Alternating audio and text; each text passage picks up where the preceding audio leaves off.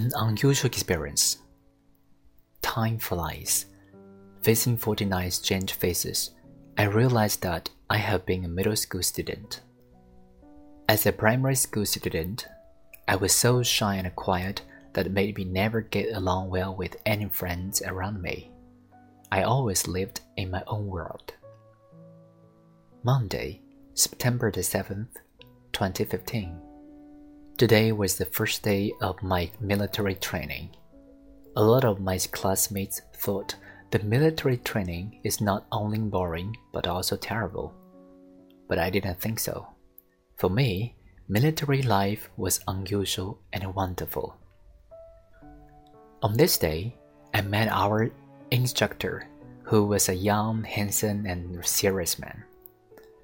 And he taught me simple actions such as attention, at ease, eyes right, and so on um, over and over again. I felt really tired when we were dismissed. Tuesday, September the 8th, 2015. First, we reviewed what we have learned yesterday. Then, our instructor taught us three new actions at ease, march, quick step, and halt he said if we want to have a rest, we should try our best to practice them. Then, all of us took those actions seriously because we hoped we could take breaks earlier.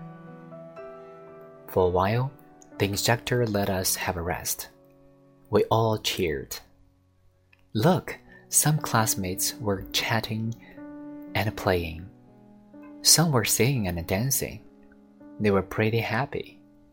At this moment, I like to join them, but I didn't. Wednesday, September the 9th, 2015. As usual, we did some basic actions again. I thought about one question Does he only teach us those simple actions? No, he's teaching us a way of being a brave person and an attitude of doing the things. In the afternoon, the instructor taught us a powerful song named Union is Strength. From the beginning to the end, we sang more and more loudly. It seemed that all of us were united from now on. By the way, I made two good friends, Wang Yifang and Sun Xingping, by practicing the song. What's more, I was willing to chat with other classmates. I was becoming to be outgoing. Thursday, September 10th, 2015.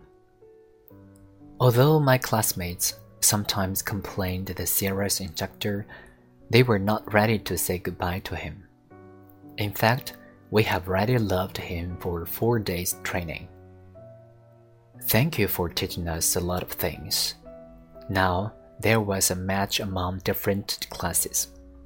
And the only thing what we could do was to try our best to show ourselves.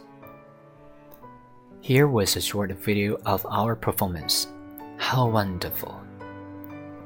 Military training is such an unforgettable experience. I will remember it forever.